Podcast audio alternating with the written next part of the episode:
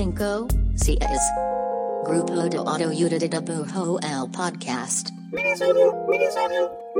Hola, este es el podcast del grupo de autoayuda de dibujo. Mi nombre es Iván Mallorquín y bienvenidos a un minisodio. Eh, seguimos con la serie de entrevistas que grabamos hace un par de semanas dentro de Pixelatl, este bonito festival de animación, cómics y videojuegos, donde estuvimos como invitados y aparte aprovechamos para cubrir el evento hace algunos días. La verdad es que queremos sacar la mayor cantidad de entrevistas que podamos en forma de minisodios porque nos gustaron mucho y pues las queremos compartir. La entrevista de este mini creo que es de mis favoritas. Eh, hablamos el pasado sábado con los asombrosos. Diego y Sebastián Ramírez Jacinto, diseñadores de personajes y grandes artistas que han trabajado en un montón de series animadas, ¿no? Cosas para Disney, cosas para Cartoon Network, HBO, etc. Yo ya conocí el trabajo de los asombrosos, eh, pero no tenía el gusto de conocerlos en persona y la verdad es que sí son bastante increíbles. Eh, la entrevista realmente estaba planteada para durar como 5 minutos y al final duramos media hora hablando, eh, hablando sobre animación, sobre diseño de personajes, sobre cómo recibir feedback, los comments en internet. Eh, agradecemos mucho, mucho la disponibilidad de los asombrosos y lo buena onda y relajados que fueron en la entrevista. una disculpita por el audio, sabemos que no es el mejor, esto fue grabado eh, durante el festival. Limpiamos algunos ruiditos, pero la verdad es que la sabiduría de los asombrosos merece ser distribuida, no importa cómo. Este soy yo hablando con Diego y Sebastián, los asombrosos en el Pixelatl 2023. Esta es como una cosa que estamos llevando a redención. Estás contando a los autores sobre proyectos pasados. esa es la pregunta. ¿Recuerdan algún proyecto dibujo, historia, lo que, han participado, que cuando salió la luz sintieron que no tuvo tanto brillo, que dijeron, ah, eso estuvo chido y como que no, nomás no conectó tan chido y que creen que merece una segunda oportunidad? Uf, uf, uy, buena pregunta. Uh, vaya, eso es, eso es muy, eh, es muy buena pregunta porque nosotros trabajamos en development, en desarrollo, y entonces se llama el Development Hell porque ahí vives, es un infierno, porque trabajas años y años y luego nada sale a la luz. Entonces tenemos mucho más cosas en las que hemos trabajado mucho y nunca salen que cosas de que hayan salido y, no les haya ido chido. Entonces, de cosas que hayan salido de verdad. Bueno, tengo una en específico, pero no es que le haya ido bien, sino que le fue extraño. Ah, y, nosotros no hicimos todo exactamente, pero se hizo un proyecto llamado Katy la Catrina. Ahí, Catalina la Catalina la Catrina. Eh, nosotros este, diseñamos ahí, eh, hicimos varias cosillas. Este, y vaya, tuvo un resultado ahí medio extraño, medio en redes sociales. En redes sociales y no sé cómo sentirnos al respecto con eso. Entonces, le pidieron, ajá, le pidieron a gente que mandara sus fanarts del personaje y pues la banda se pasó de... Se lo tomó personal. Se lo tomó personal, se pasaron un poco de, de puercos eh, y se pasó en televisión abierta. Entonces, oh, vaya. Eso fue, eso me, todavía me da un sabor amargo porque digo, ah, era algo muy bonito para traerle recuerdos a los niños, una tradición mexicana. y la convirtieron en eso, tomaron la oportunidad. Oh, por favor. Entonces, o sea, no es como que no haya tenido la atención, no haya, no, no haya brillado, lo contrario, pero no es la atención que hubiéramos querido que tuviera, ¿sabes? Como dijo March, no, para eso no era. Entonces, eso. Ah, pero, pero sí, justamente por la naturaleza de los proyectos que hacemos, muchos no salen. No salen, no, no se ven. O no se acaban. Entonces, Ah, creo que eso es lo más cercano a, una, a, una, respuesta que puedo dar. Sí, tengo más historias sobre proyectos donde trabajamos y nuestro trabajo como diseñadores de personajes no fue ahora sí que el estilo final del show que quedó, que quedó quedando, ¿no? Pero no los voy a mencionar para que no crean que estoy ardido. Pero eso pasa mucho, ¿no? Pero, por ejemplo, hay por ahí unos en Warner, por ejemplo, así en Cartoon Network, que dijimos, ah, yo hice, pero no se ve como yo lo hice. Pero bueno, así pasa. Esto es en desarrollo, es sobre el proyecto, no sobre tu ego. Entonces, bueno. Y, y desarrollando sobre, ese, sobre ese- lo que estaban contando. Sí conozco el caso de lo que me contaron, que fue una locura en internet. Sí, sí.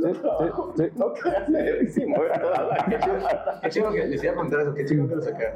Este, ¿qué, qué opinan de, de, de eso? O sea, en esos tiempos, como creadores, este, subes algo a internet y pues como que, ya no, como que ya no se vuelve tuyo, ¿no? Se vuelve de internet. O sea, ¿cómo reaccionan? O sea, ¿qué opinan sobre crear algo, subirlo y pues que el internet lo, Bueno, eso es la naturaleza de todo el arte. Eh, eh, por eso el arte es, es bueno y es bonito. Desde que llegó, y mucho más desde que llegó el Internet y la cultura del meme. La cultura del meme es el arte del pueblo para el pueblo. Los memes, justamente estábamos pensando el otro día de eso, los memes no, no tienen derecho de, copyright porque sería una tontería. Los memes son para ser usados, ser explotados y luego ser cambiados y transmutados. Ah, pasa lo mismo con el arte. Tú realmente no tienes control y si alguien intenta controlar lo que pasa con su arte, vaya, la gente creativa, los artistas, se lo toman personal.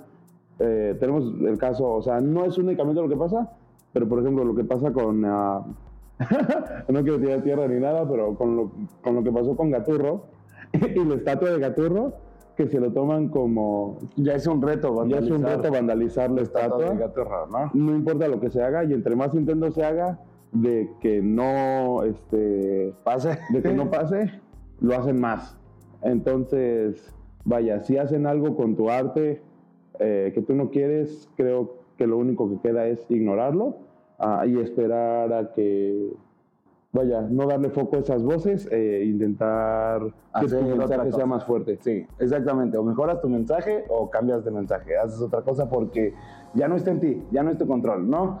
También, o sea, nos ha tocado también por esa otra parte, como parecido a Catalina de Catrina, personajes que hemos diseñado, no- nosotros, ¿no? Que hemos colaborado y que hagan, ya sabes, porcadas o cosas subidas de tono o gore o cosas así. Y es como de, uy, pero no me voy a poner a, en, ya sabes, en redes a decir, ay, por favor no hagan eso porque inmediatamente nos van a llegar 15 mil más.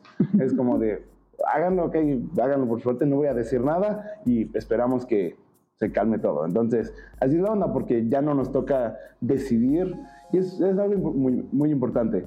Es como, no está en nosotros ya el cómo reacciona la gente ante lo que tú dices o ante tu arte, ¿no? Es como de, es como esta onda de, tú no decides si tú eres gracioso o no. no te puedes decir ah yo soy muy gracioso Yo soy muy gracioso, no La gente lo define, ¿no? O ser muy molesto, ¿no? Es como de, oye, pues, yo, yo no soy molesto, yo, ¿de qué hablas? pero no es tu decisión no es tu decisión. La gente dice, la gente te siente como molesto, entonces eres molesto. Así es, o tú no lo decides, lo decide la demás gente y, y tú decides si te gustas como eres, pues sigues haciendo eso o, o- o lo cambias como quieras, pero vaya, Tú decides qué tanto te controla el juicio de la gente.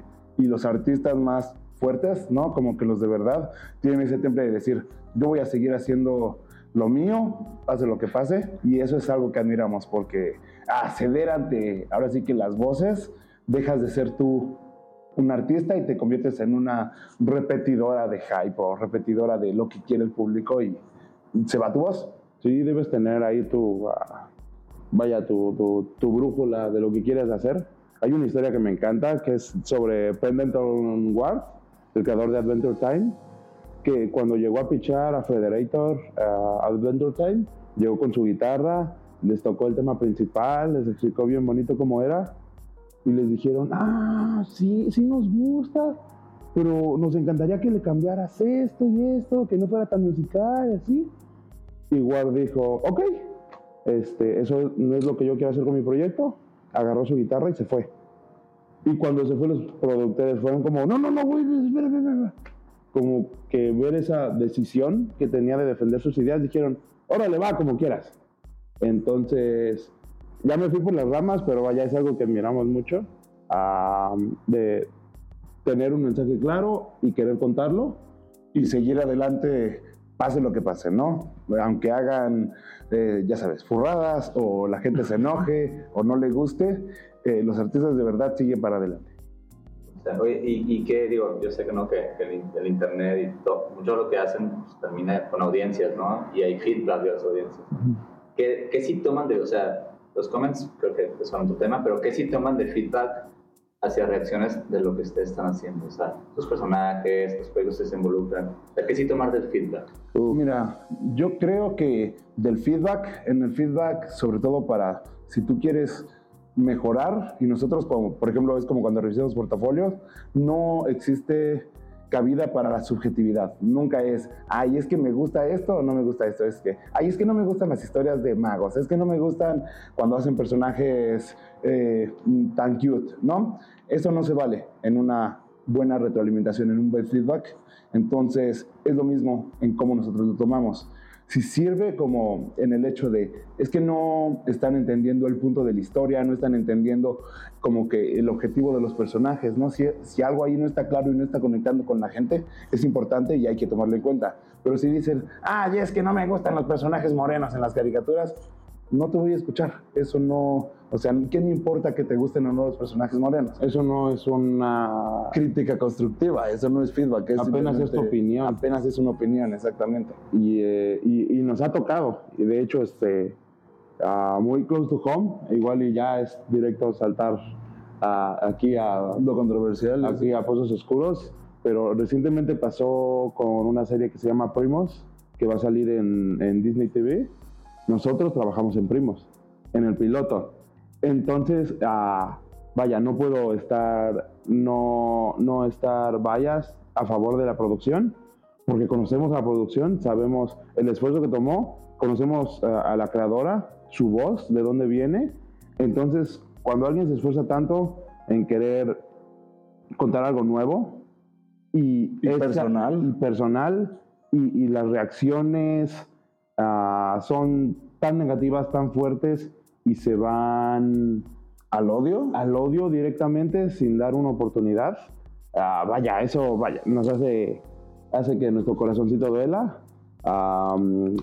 Este, pero, pero ni modo, ¿no? O sea, muchas de esas críticas uh, nacen guturalmente, no son muchas objetivas, todos se queden como, no me gusta. Ok, si no te gusta la, la, gelatina, no comas gelatina. Está bien, no es para ti. Pero no tienes por qué decir, ah, no me gusta la gelatina, y la tomas y la tiras en el suelo de la fiesta de los niños, y ahí están los payasos llorando. Y, ¿Me entiendes? Y dices, ah, nadie comerá gelatina. Nadie Así no se debe hacer la gelatina. Aquí solo se come flan, no sé, ¿me entiendes? Entonces, es una experiencia parecida de como, no, ustedes no deberían ser capaces de hacer esa gelatina. Eh, pasó algo muy parecido, como de, no, ustedes que allá en Disney, ¿qué van a conocer? Pinches gringos. Ellos no saben nada de la cultura mexicana. La... No sé si podemos decir pinche. No sé si podemos decir Ah, bueno. pinches y todo eso, pero bueno, como que lo sentimos muy así y es como de, oigan, es que no están hablando de la cultura mexicana de México o de Latinoamérica. Es una historia exclusivamente chicana, creada por una chicana que vive en Los Ángeles, y la historia es de una familia chicana que vive en Los Ángeles, de una, mex- de una chicana que necesita que su familia venga un verano para empezar a reencontrarse con esas raíces latinoamericanas que ella trata de ocultar. Y es la experiencia, lo que nos duele es que esa es la experiencia de todos los chicanos y como que nos, aquí en Latinoamérica nos ponemos el sombrero de no, si no es exclusivamente latinoamericano, no es latino y no importa. Y el pedo es que los chicanos, o sea, voy a- no me voy a poner de lado de, ay, pobrecito, todos los chicanos sufren, pero de alguna manera ya no pertenecen a Latinoamérica, nunca han pertenecido tal cual a los Estados Unidos, entonces están en un limbo y no los dejamos hablar, ¿sabes? Eso es lo que se sintió con todo eh, esta situación de primos, es como de, al fin hay una historia mainstream que va a salir en Disney hablando de esa experiencia y lo que decidió la gente es no, no nos importa saber eso, no quiero escuchar porque no me está representando a mí, eso no es correcto y no, de- no dieron esa oportunidad de pensar, ¿sabes qué? Tal vez no están hablando de mí, tal vez eso viene de algún lugar, esto no, tal vez no lo hicieron, eh, tú sabes, ejecutivos con corbatas diciendo, oh, sí, la población latina, porque así no es como funciona la industria. Ah, Y ahora el problema es que cuando le tiramos mierda, le tiramos caca a un proyecto de una creadora latinoamericana, bueno, es la latina, tercera. es, ah, es la tercera mujer en toda la historia de Disney en tener un show. Solo han habido tres de todos los shows que han habido. Disney lleva existiendo 100 años. Disney Television menos, pero vaya. Este año se cumplen los 100 años. ¡100! Es demasiado para solo tres mujeres. y deciden a una de ellas tirarla por el balcón. Y es como de, ok. Y lo malo es que Disney no entiende de sentimientos, no entiende, eh, solo entiende de dinero, solo entiende de ratings. Entonces, al ver esta situación, lo que va a decir es, ah, ¿saben qué? No más shows de creadoras, no más shows latinos. ¿Se acabó?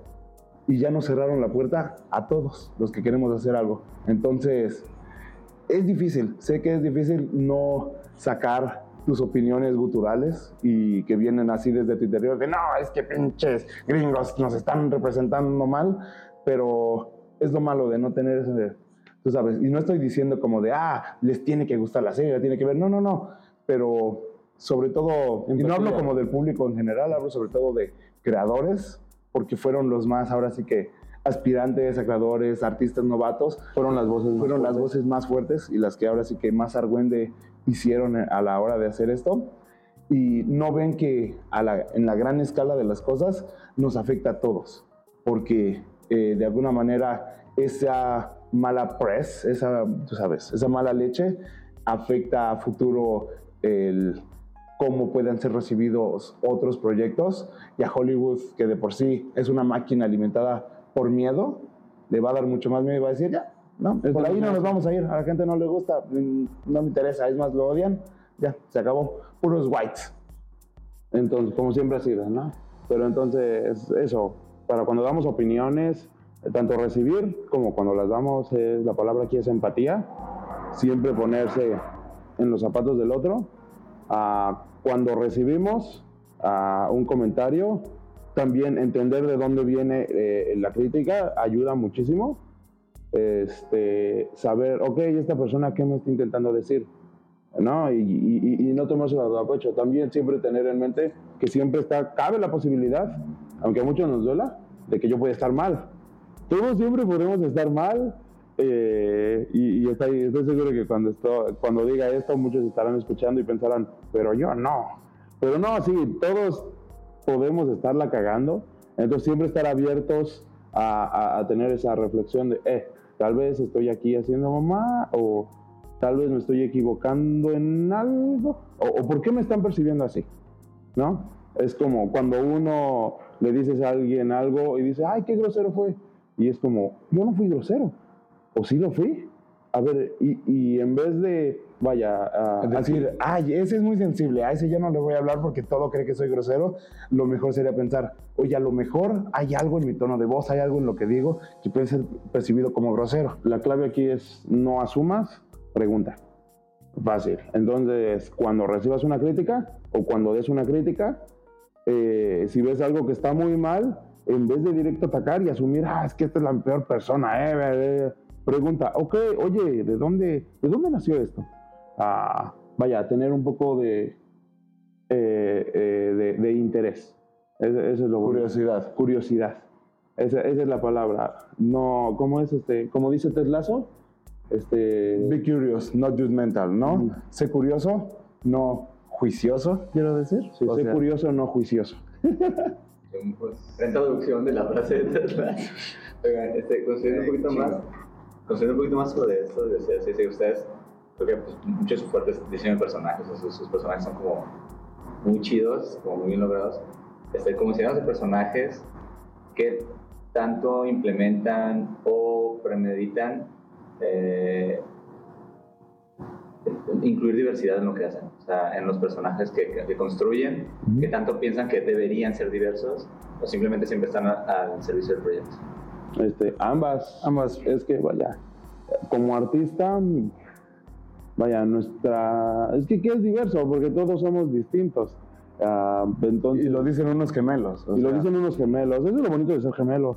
Uh, nacer al mismo tiempo, vivir en la misma casa, dormir en la misma cama, a veces uh, usar la misma ropa, ir a la misma escuela, tener los mismos gustos.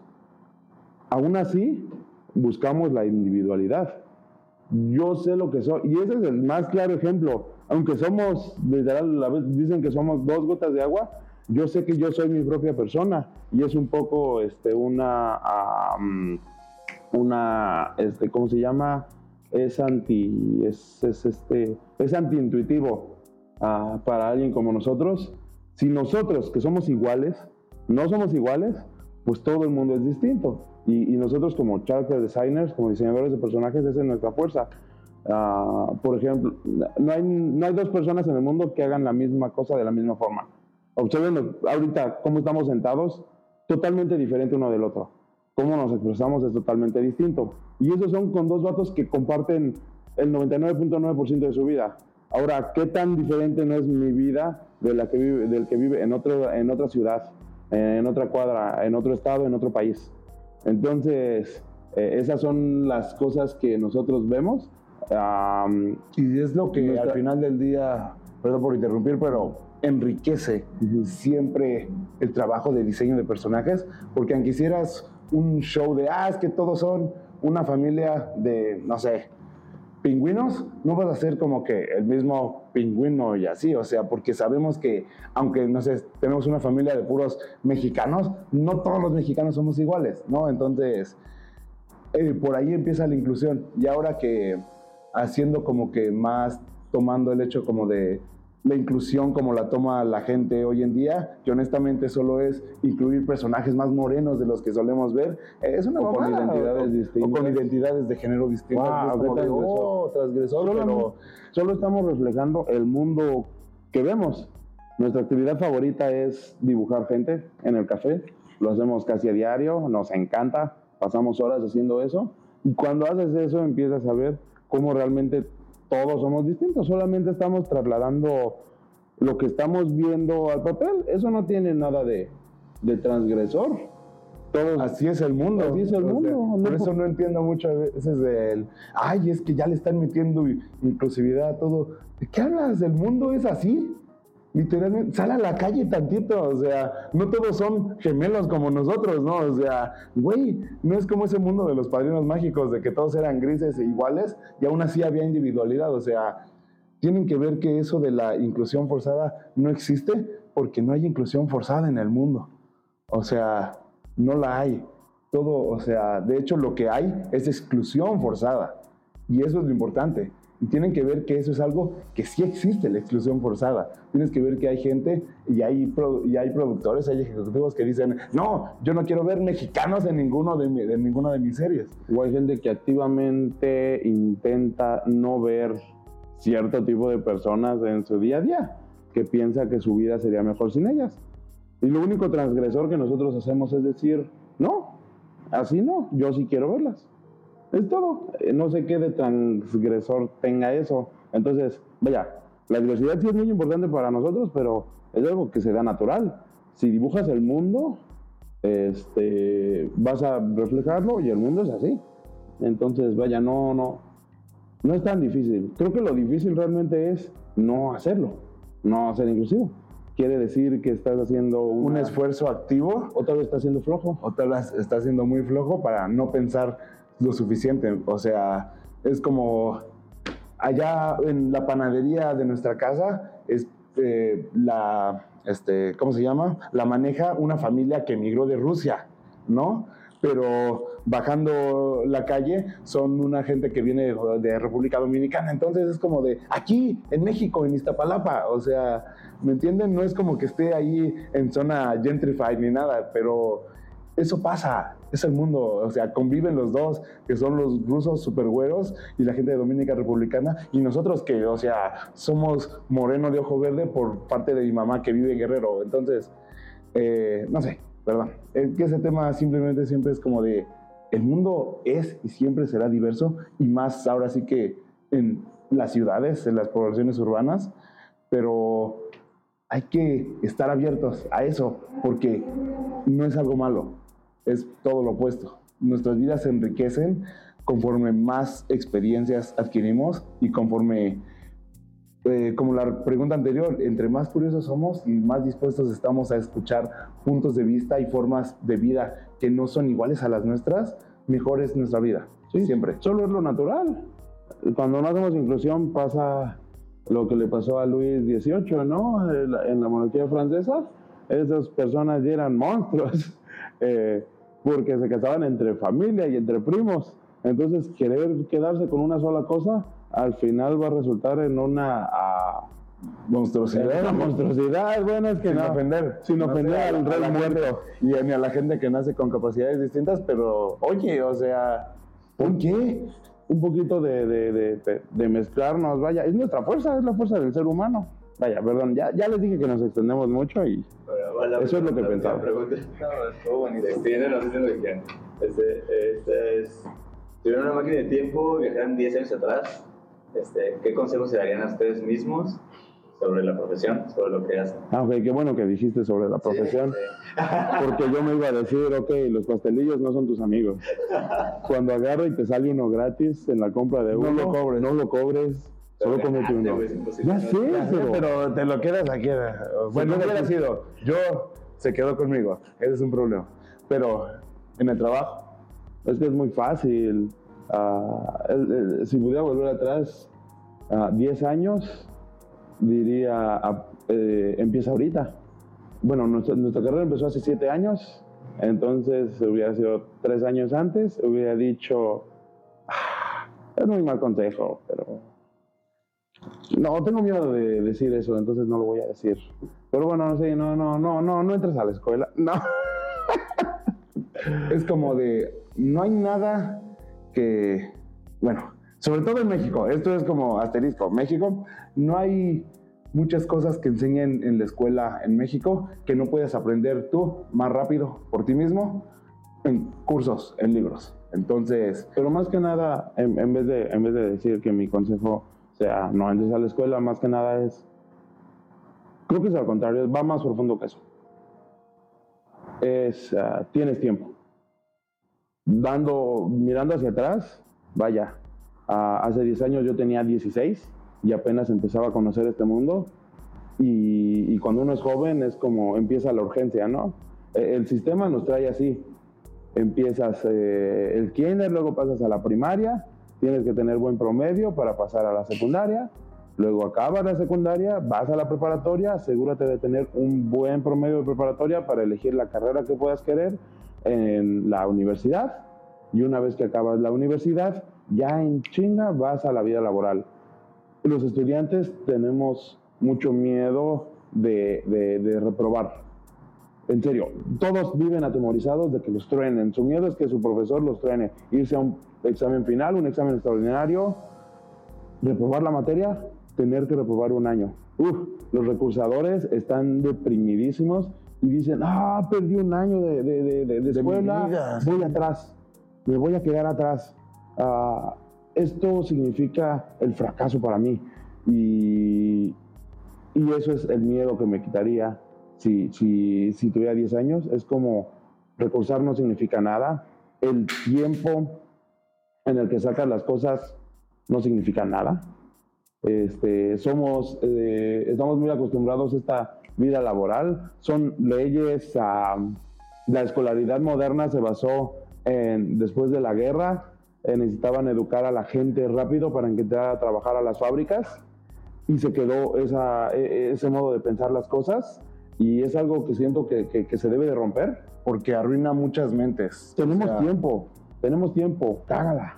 No importa, no importa que repruebes, pero eh, ayer, ayer justamente leímos eso, de que el objetivo de eh, el knowledge, eh, ¿cómo? El objetivo de... El, objetivo del conocimiento debe ser una acción, deben ser las acciones, no más conocimiento. Entonces, y es usualmente lo que pasa de repente, es como estudio por estudiar, por estudiar, por estudiar, y entran los jóvenes como en este ciclo como de, ah, sí, sí, es que ya tengo que terminar esto para pasar al siguiente grado, para pasar al siguiente grado, ahora voy al posgrado, entonces es como de, ok, ok, ok, pero tranquilo, porque muchas veces estamos corriendo y no nos paramos a pensar de qué es lo que en verdad quiero, qué es lo que en verdad me haría feliz.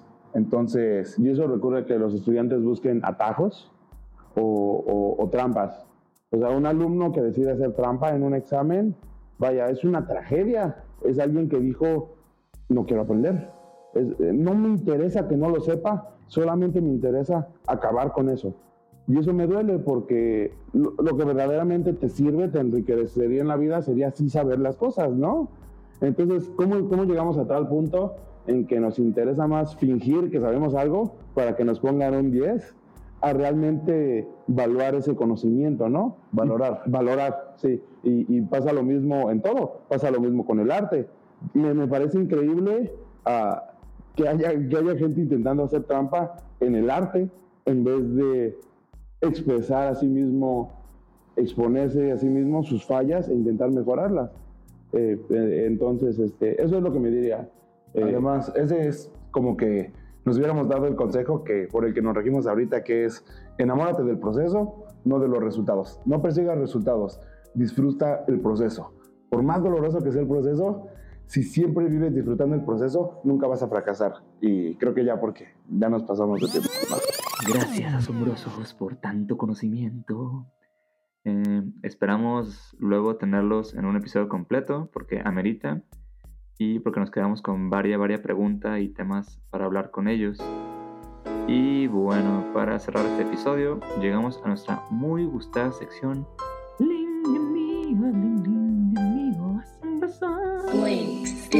Donde recomendamos artistas, proyectos, eh, cosas que están sucediendo en la atmósfera de la gráfica y que nos gustan para que les sigan y les den amor. En este episodio, eh, muy enfocado al diseño de personajes, quiero recomendar el trabajo de Max Vera. Eh, es un ilustrador de México que me late mucho lo que está haciendo en cuanto a diseño de personajes, me parece fresco, distinto y lo que está armando junto al equipo de tiempos híbridos creo que está muy muy chingón. Eh, sigan el trabajo de Max Vera. Está en Insta como arroba Vera. Eh, síganle. Bueno, me despido. Gracias por escuchar. Vienen más episodios esta misma semana. Adiós. Adiós. Adiós. Adiós.